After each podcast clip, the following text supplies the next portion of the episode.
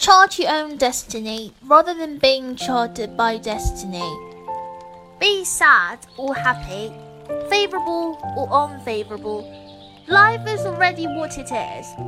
How to live this life and live it well is the most important thing.